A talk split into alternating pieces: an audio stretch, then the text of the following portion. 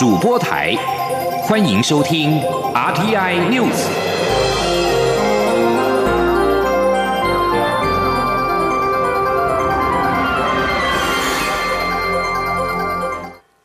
各位好，我是主播王玉伟，欢迎收听这节央广主播台提供给您的 RTI News。今天是二零二一年二月二十六号，新闻首先带您关注国际焦点。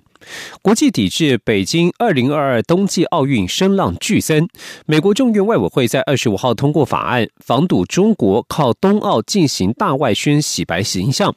法案呼吁美国国务卿应该在赛事之前确保美国选手了解主办国的人权问题。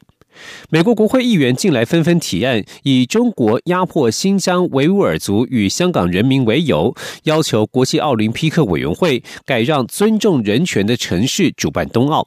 根据法案内容，如果某一场国际赛事是由特定共产国家举办，或主办国在人口贩运评比告报告当中被评为最差的第三级，亦或是被美国国务卿认定具严重人权隐忧，国务卿最晚应在赛事开始前一百八十天发送资料说明该国的人权问题。此外，法案也要求国务卿在资料当中告知选手可能面临哪些隐私或安全风险，以及该如何自保，避免沦为外国的情搜目标。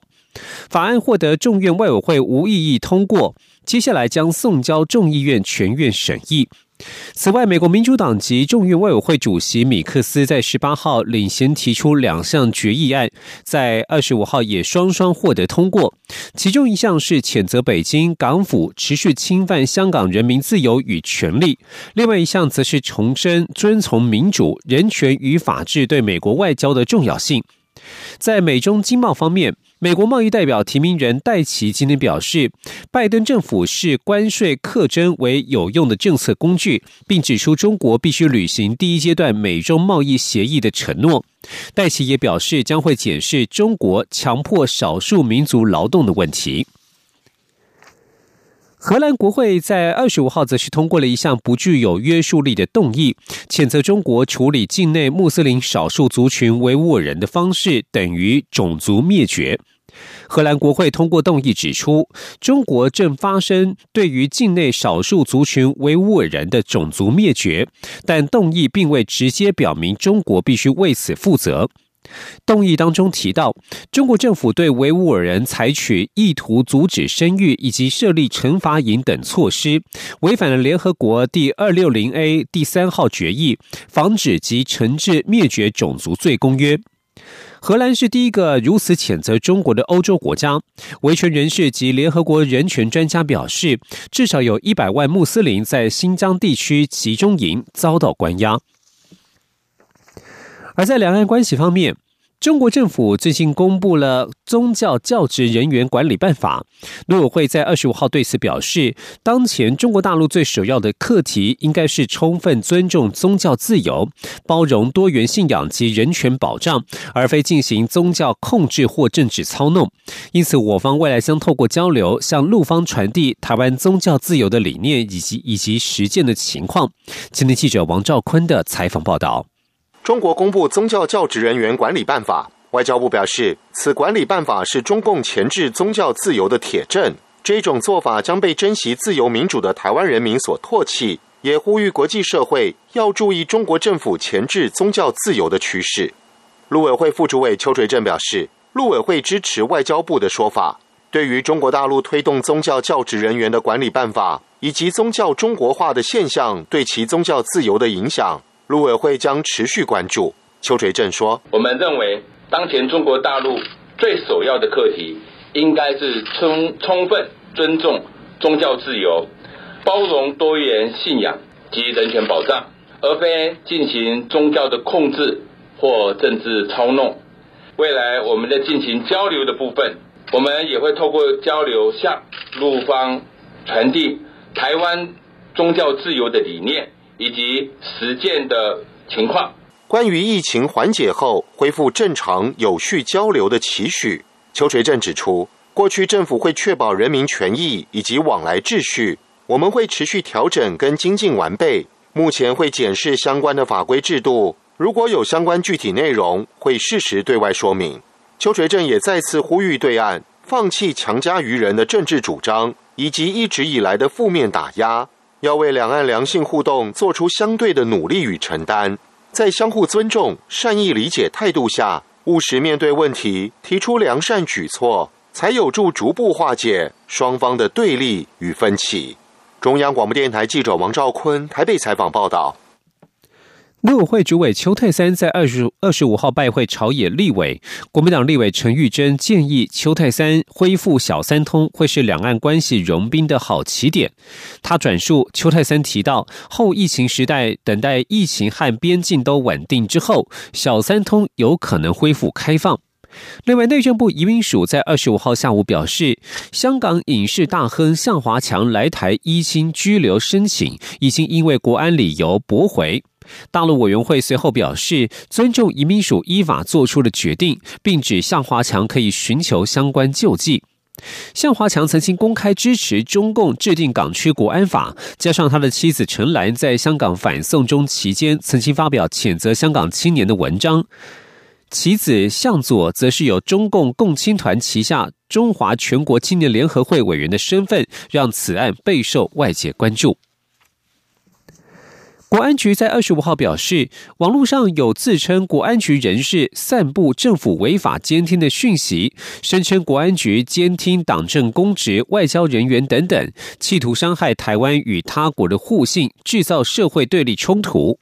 经过调查，这样的假资讯最早于二零二零年以假账号在澳门、香港贴文发布，并且同步假冒外国人在推特贴文，是典型的境外势力对台认知作战。国安局指出，近日这起假讯息以媒体爆料投书形式广传多家媒体，相关的内容经过检视，也发现有多处的简体转繁体中国用语，例如以斯威士兰称呼台湾友邦史瓦蒂尼，以中国大陆使用的台湾政治大学称呼台湾惯用的国立政治大学等等。国安局指出，目前正就认知作战作为形式、散播来源、路径与动机，协同相关单位进行地调查，并且请国人与媒体注意，不要受到相关的错假资讯误导。继续要关注的是环境政策的议题。为了反对中油新建第三座天然气接收站，环保团体发起保护早教公投连署。行政院政务委员兼发言人罗秉成在二十五号表示，三阶如果要变更地点到台北港，恐怕要延长新建天然气管线四十公里，整个作业的时间将延迟十一年之久，届时北部恐怕会出现电力缺口。罗秉成表示，三阶现地新建，行政院已经指示各部会加强沟通。环保团体发起的桃园大潭真爱早教公投连数还差二十几万份，国民党日前加入连数行列之后，掀起了蓝绿纷争。长期关注早教议题的台湾民众党与时代力量，是否担心环保议题因此失焦？实力党主席陈娇华乐观表示，政党各有主张可以理解，民主国家可以透过公投让社会大众了解生态议题。前天记者林永清的采访报道。国民党加入大谈早教公投联署后，遭民进党质疑是为了掩护重启核四，议题持续延烧。时代力量党主席立委陈娇华认为，公投是民意的展现。至于国民党现在支持环保议题，也没什么不好。他并呼吁执政党应该说明清楚，观塘工业港与中油第三接收站相关的争议环评为何能够通过。陈娇华表示，政党本来就会各有主张，民主国家才有机会透过公投让社会了解议。题陈娇华说：“我比较不担心说这个是蓝绿合作，我觉得这个是一个民主国家真正去表达这个。第一个就是环境议题，呃，就是除了核能之外，这种生态保育议题能够透过公投来了解。”民众党立委蔡碧如二十五日则批评生态保育跟蓝绿恶斗有什么关系？他表示，农历春节期间，全台行脚推动早教公投案联署，有许多未满十八岁的年轻人都主动关心议题，签联署书。他说：“他看起来有九十二年至、九十三年是，我们还我还是让他签了，因为当然可能到时候会被中选会把它挑起来，但是我想这是一个表达我们保育生态的一个的的想法哈。”陈嘉华表示，时代力量将在二二八连假期间布建联署地点，盼在三月十日前冲过三十五万份门槛。蔡碧如也强调，剩余几天会全力推动联署。真爱早教公投联署书的中选会收件截止日是三月十七日，但因需要时间造册整理，环保团体呼吁民众最晚要在三月十日前寄出联署书。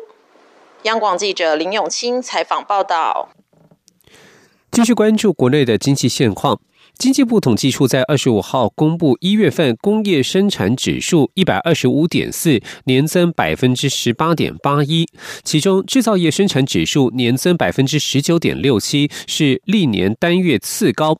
经济部指出，虽然二月份有农历春节因素，工作天数减少，制造业生产指数恐怕将衰退，但是由于国际需求回温，疫苗施打，渴望推升国际经济复苏，经过评估，仍有机会维持正成长。吉林央广记者谢佳欣的采访报道。受到农历年前备货效应显现、新兴科技需求以及远距宅经济商机畅旺影响，加上去年一月有农历春节，导致基期偏低。今年一月工业生产指数一百二十五点四，年增百分之十八点八一，而占比最大的制造业指数来到一百二十七点六，年增百分之十九点六七，两者都是历年单月次高，且连续十二个月正成长。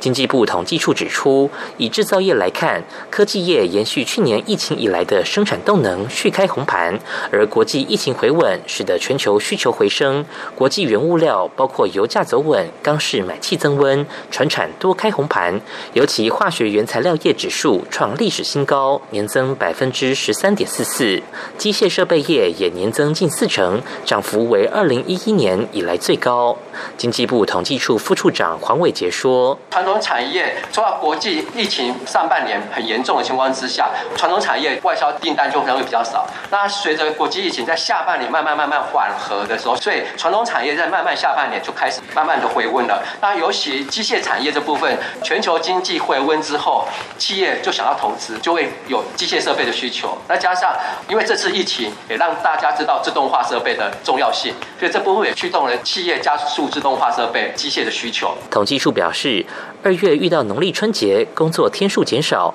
制造业生产指数料将月减一到两成。但和去年同期相比，尽管按照过往经验是可能衰退，但现在国际经济回稳，还是有机会能够守住正成长。预料将落在负成长百分之三点二到正成长百分之一点七之间。中央广播电台记者谢嘉欣采访报道。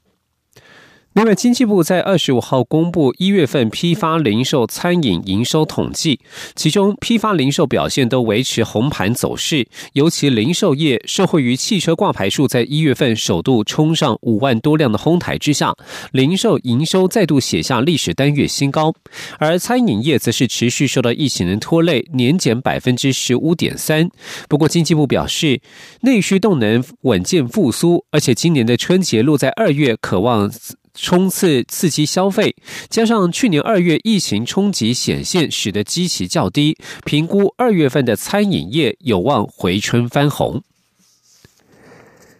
而在国际间的股市表现方面，美国在国债收益率上升之后，科技类股持续受到卖压笼罩。美国股市今天收盘，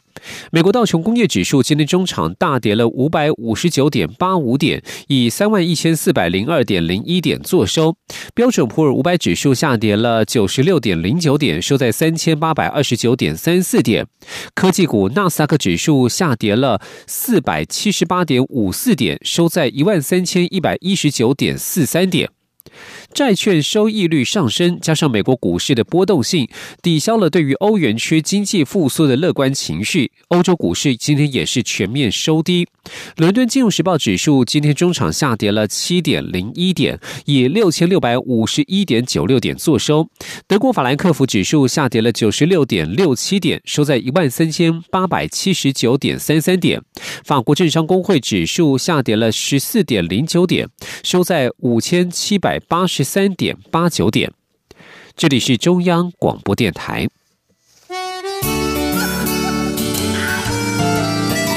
是阳光穿透了世界之窗，是阳光。环绕着地球飞翔。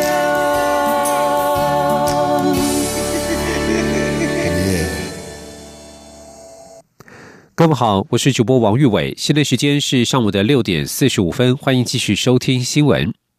公视董事会在二十五号开会做出决议，由公视以现有的能量和资源进行内容规划，向文化部争取国际影音平台案。另外，董事会也针对公视经营团队提出的企划内容进行广泛沟通与讨论，但是没有具体结论。前天央网记者江昭伦的采访报道。文化部推动国际影音平台千岛计划，委由中央社执行，但之后每年新台币十亿经费的国际英文影音串流平台究竟由谁执行？文化部迟迟未决定。如今传出公司将卷土重来。公司二十五号召开董事会，就是做出决议，支持公司向文化部争取执行国际英文影音串流平台计划。董事罗慧文说：“是我们刚刚有一个决议，哈，就是呃，我们是决议要去争取这个国际影音平台。那同时呢，也是决议说，在正式签约之前，还要过一次董事会。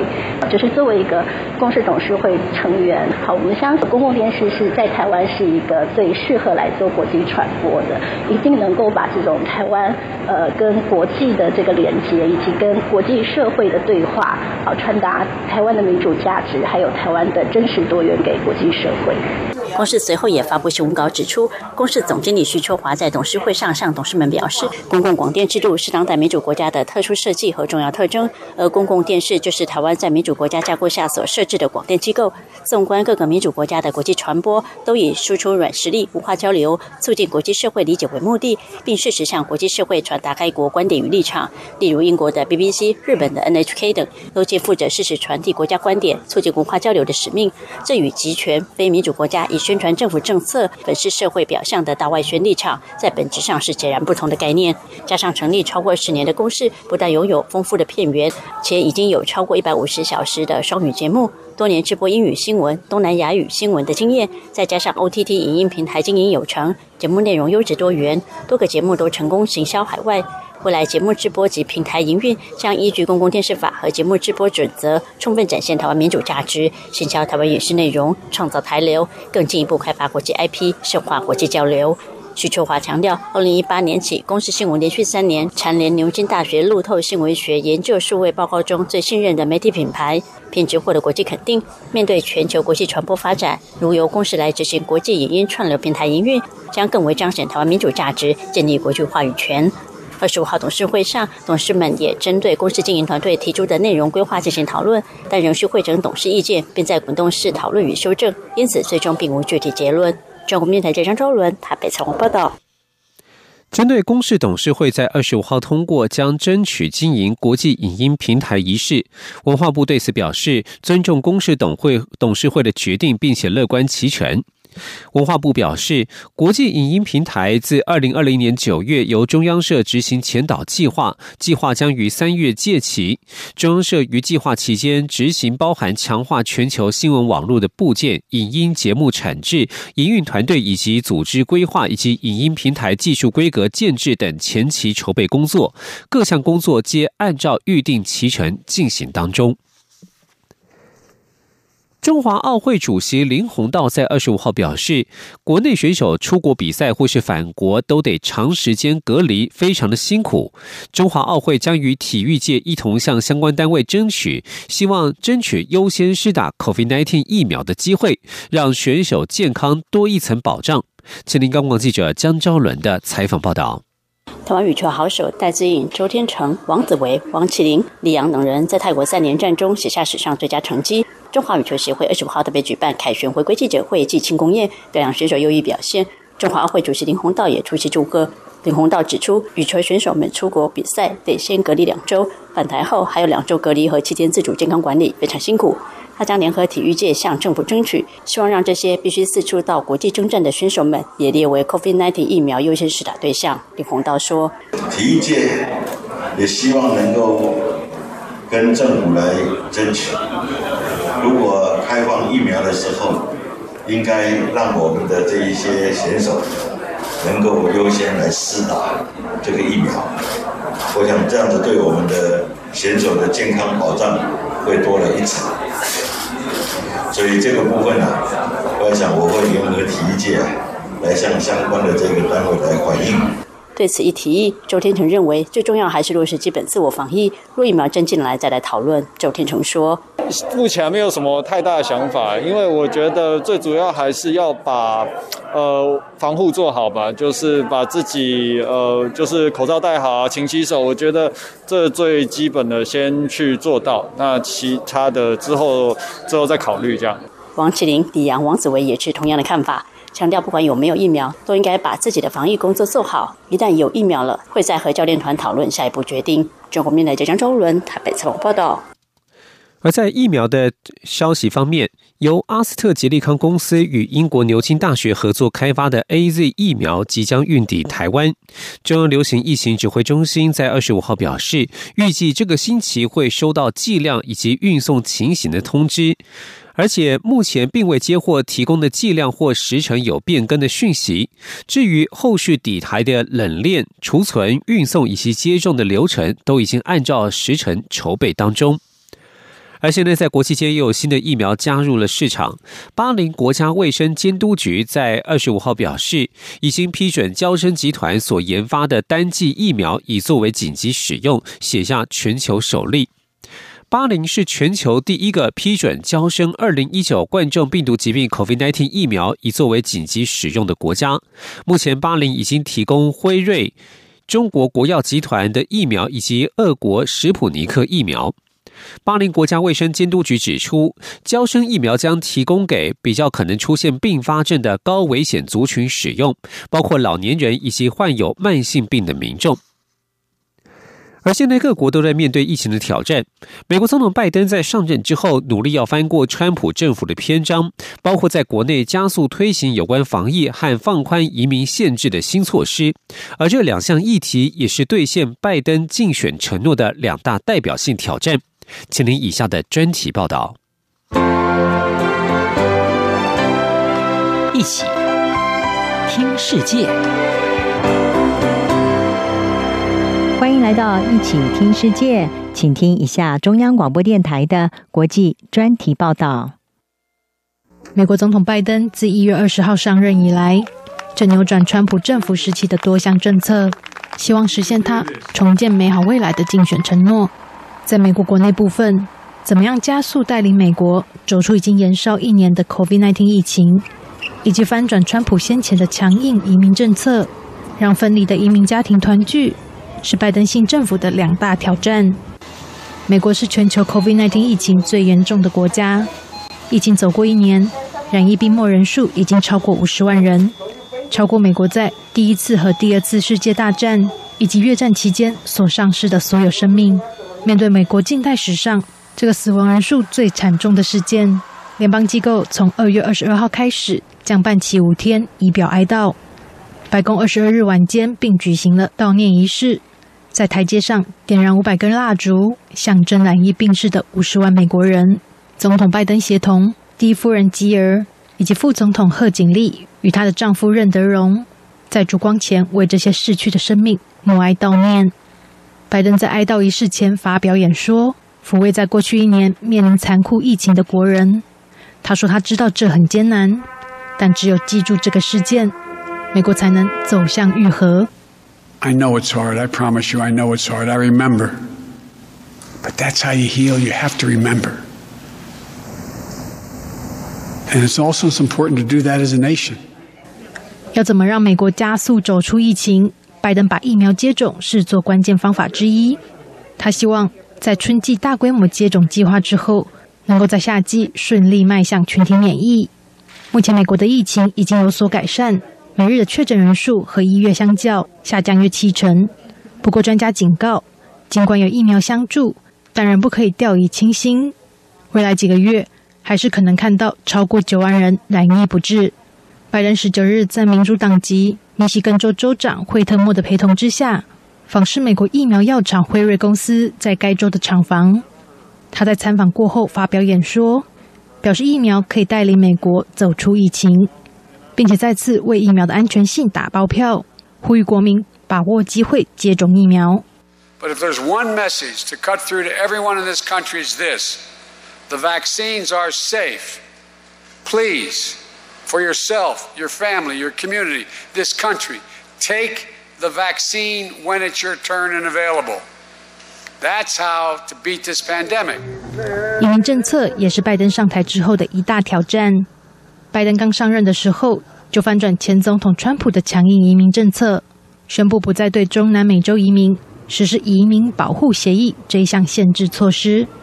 上万名移民二月十九日起受惠拜登新政，不会再被遣送到墨西哥等待美国法院审理庇护申请。同时，滞留在墨西哥的寻求庇护者。可以预约庇护面谈，以入境美国。前总统川普对移民采取严厉立场。这项协议是川普政府针对一批护法入境美国的中南美洲人士所采取的一系列限制措施之一。根据这项计划，美国先前会把中南美洲移民先遣送到墨西哥边境城市等候庇护听审。然而，此举导致移民被困在边境地区数个月。等待旷日费时的庇护审理召开，尤其在疫情之下，庇护听审常遭取消，这些移民只能在边境收容所面临无尽的等待。移民权益团体先前也质疑墨西哥当局保护移民安全的能力，因为边境地区的治安堪忧，而这些移民当初就是为了逃离暴力事件频传的家乡，才冒险走上跨境前往美国寻求庇护意图。在新计划上路的首日，墨西哥边境城市华雷斯城一家收容所中，可以看到已经居住在此数十个月的移民，迫不及待申请庇护审查预约，以求能入境美国。他们从手机连接申请页面，不过似乎不太成功。一名来自洪都拉斯、已经在此地滞留十八个月的移民说：“不确定哪里出现问题。”我们没有办法连上，有些人说他们有进去，有些人没有，不知道这个是我们的问题，还是申请页面的问题。另外一名来自古巴，已经在华雷斯城滞留了二十二个月的移民说，拜登新政给了他们先前失去的希望。现在我们比开始的时候压力好像还要大了，在那个时候我们没有希望。也没有人有任何的压力。拜登上任之后，正加速推行新政，而要如何妥善处理棘手的疫情和移民问题，仍将继续考验着拜登政府。央广编译张雅涵报道。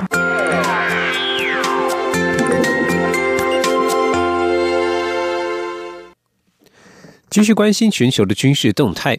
英国国际战略研究所在二十五号指出，尽管 COVID-19 疫情冲击加上随之发生的经济衰退，二零二零年全球军事支出仍然达到创纪录的水平。部分原因是中国的海军扩张。国际战略研究所表示，二零二零年全球军事支出达到一点八兆美元，比按实际价值计算的二零一九年全球军事支出数字还要高出了百分之三点九。国际战略研究所提到，美国在二零二零年仍然是全球军事支出最多的国家，共七千三百八十亿美元，占全球军事支出的百分之四十。中国二零二零年军事支出为一千九百三十三亿美元，占全球军事支出百分之十点六。国际战略研究所强调，中国出现军事扩张以及海军舰队显著成长，部分是因为北京在南海的野心所导致。日本媒体报道，为了因应中国实施海警法，日本政府在二十五号在执政党一场联席会议当中表示，如果外国船只强行登上钓鱼台猎屿，将被认定为凶恶犯罪，压制对手的危害涉及将成为可能。与会的议员转述，日本政府表示，这是基于日本警察官职务执行法所行使的警察权。而所谓的非法登陆，日本政府主要忧虑的是中国海警局等船只。由于中国实施授权海警执法必要时可对外国船只动武的海警法，日本政府就现行法制上确认可能的因应作为，研判届时将由日本海上保安官等人来执行。以上新闻由王玉伟编辑播报，这里是中央广播电台台湾之音。